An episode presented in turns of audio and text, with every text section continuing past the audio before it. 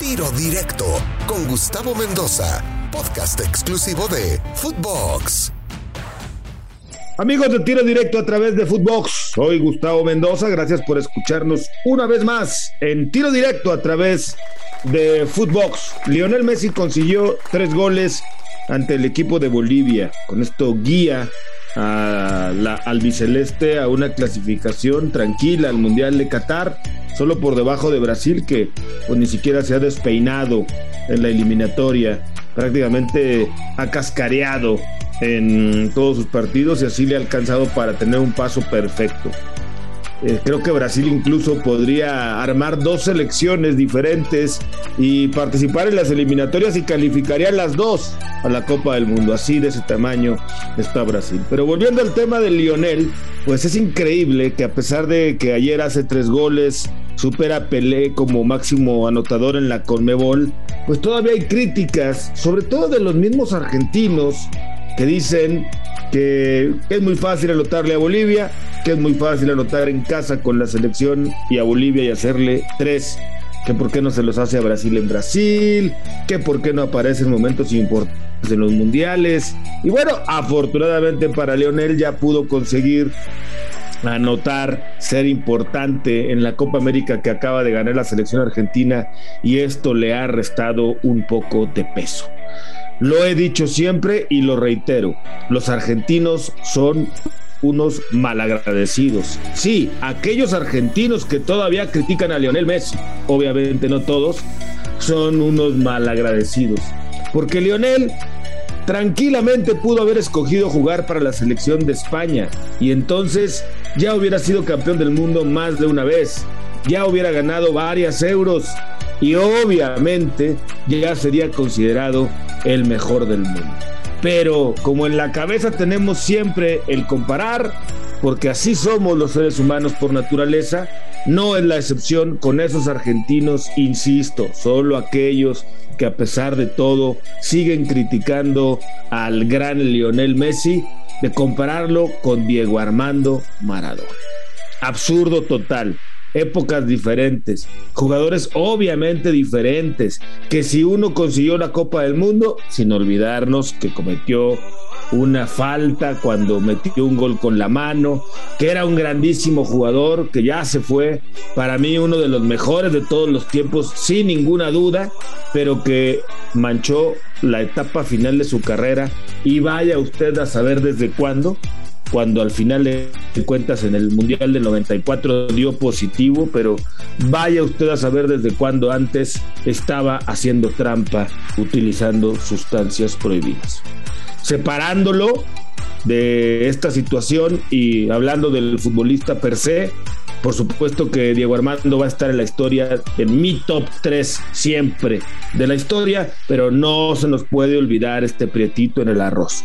En cambio, Leonel ha tenido una carrera intachable, ha tenido una carrera eh, histórica. Para mí, el mejor jugador quizá de todos los tiempos. Ahí podrá entrar en debate alguno con Pelé, con Cristiano Ronaldo, con el mismo Diego Armando Maradona. Pero para mí, Lionel ha hecho lo que pocos futbolistas han podido hacer y es marcar una época, ganar seis títulos, ya consiguió una Copa América y creo que en Qatar va a ir con todo a buscar por fin darle ese mundial de nueva cuenta a la selección de Argentina. Y si no lo logra, pues simple y sencillamente aplaudirle, gozarlo, disfrutarlo. Quizás estamos viendo los últimos años del gran Lionel Messi en el fútbol e insisto, esos argentinos que critican, no todos, solo los que siguen criticando a Lionel Messi, a pesar de todo lo hecho y a pesar de todo lo que sigue consiguiendo, son unos malagradecidos. Porque Lionel pudo haber escogido jugar por España y se acabó. Ya no hubiera ninguna duda de que es el mejor de todos los tiempos. Arranca la actividad de la liga en nuestro país. Hay equipos que se ven bastante mermados por el tema de los seleccionados. Cruz Azul, que arranca este fin de semana, podría incluso perderse hasta nueve jugadores en caso de que no pueda contar con ninguno de los que estuvieron con sus diferentes selecciones nacionales. Y es que no hay que olvidar que Corona también está fuera de actividad por una lesión. Y el Quick Mendoza también está lesionado. Pero así está la liga. A ver, a mí me encantan las fechas de las eliminatorias. Sí, qué bonito. Son divertidísimas. Hay muy buenos partidos, unos no tanto. Pero la liga es otra cosa.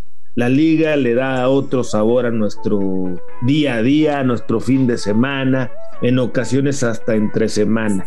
También hay buenos y malos partidos, no hay duda. Hay siempre unos partidos que terminan siendo muy entretenidos de goles, de emociones, de atajadas. Hay unos que, pues de plano, con unas propuestas más austeras, simple y sencillamente pueden llegar hasta aburrirnos. Pero a mí me parece, insisto, que esta liga le da muchísimo sabor. Yo sí soy de los que extraña la actividad del fin de semana cuando no hay fútbol. Y así que Cruz Azul que se mete a la cancha, a la cancha de los Bravos de Juárez no la tendrá nada sencilla. Un equipo del Tuca urgido por sumar de a tres. No ha sido para nada el proyecto que se esperaba de Ricardo Ferretti hasta el momento en este equipo de Bravos. No va a ser fácil, no hay varitas mágicas, pero bueno, tiene con qué, pienso yo, para tratar de sacarlos del fondo. También Puebla se enfrenta al equipo de San Luis este fin de semana y el equipo de Cholos recibe a los guerreros del Santos Laguna. Mire usted las coincidencias que se van a ver en este partido. Robert Dante Cibolli, que consiguió el título como entrenador justamente con la camiseta que hoy visita su estadio allá en Tijuana, en el Caliente podría ser Santos, el equipo con el que fue campeón, el que le dé una patadita rumbo a la posibilidad de que lo despidan. Le urge ganar a Robert Dante Siboldi. No me quiero imaginar si el equipo de la comarca va y le gana a Tijuana en su estadio. Se le va a poner complicadísimo al gran Robert Dante Siboldi. Por eso lo hace un partido más que atractivo. Atlas Monterrey, los Rayados que también tendrán que recuperar a sus seleccionados. No van a contar con todos, pero uno de los planteles más gruesos de la primera división, el que tiene el equipo de los Rayados, ante un Atlas que da eh, tres de cal y una de arena. Vamos a ver si puede al final de cuentas ganar a los Rayados lo veo dificilísimo. Y uno de los partidos que más se me antoja es el Tigres contra León, duelo de felinos, ver si Miguel Herrera por fin puede redondear una actuación con sus felinos ante el León de Holland, que cada vez se ve mejor. No podemos dejar de hablar de la América contra Mazatlán, que también tiene en las Águilas el regreso de algunos seleccionados nacionales. Esperemos que sea un buen partido de fútbol. ¿Y qué decir del Pumas Chivas? Caray, acaban de presentar al doctor Miguel Mejía Barón, no se va a bajar a dirigir al equipo, no va a bajar a entrenar ni a decirles cómo jugar, simplemente llega al escritorio arriba a ordenar las cosas, así que pues no, no creo que haya una varita mágica para que con la llegada y la presentación de Miguel a media semana eh, puedan ganarle al equipo de Guadalajara, que no tiene, por cierto, Pumas ni a Dineno ni a Mozo, eh, grandes ausencias las que va a tener el equipo de Pumas para este partido. Guadalajara pues no podrá contar con Alexis Vega, pero sí regresan otros como Antuna, por ejemplo, yo creo que Guadalajara tiene todo lo que se requiere para poder pensar en ganar este partido como visitante en la cancha de Ciudad Universitaria.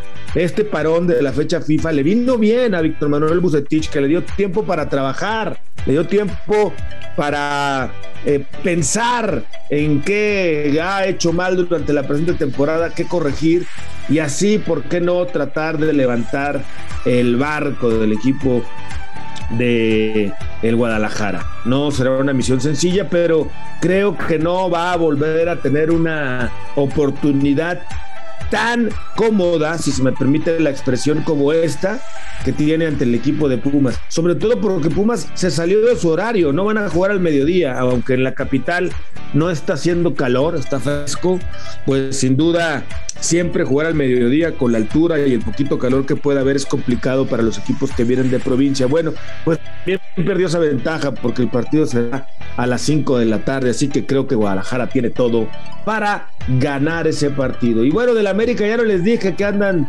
tras Cristian Cedrés, jugador salido de la cantera del Madrid, que jugó para el Villarreal, que estuvo en Las Palmas y que recientemente Las Palmas le dijo que no contaba con él, le rescindieron su contrato que le quedaba por dos años, es un jugador libre.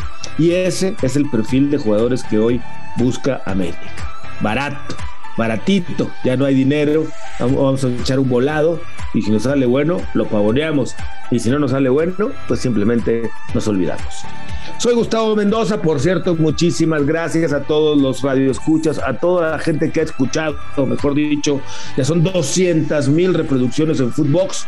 Gracias a todos ustedes por habernos escuchado y seguirlo haciendo. No olvide que de lunes a viernes le presentamos un nuevo tiro directo y que lo puede escuchar en todas las plataformas digitales. Soy Gustavo Mendoza. Ahora me escucha, ahora no. Tiro directo, exclusivo de Footbox.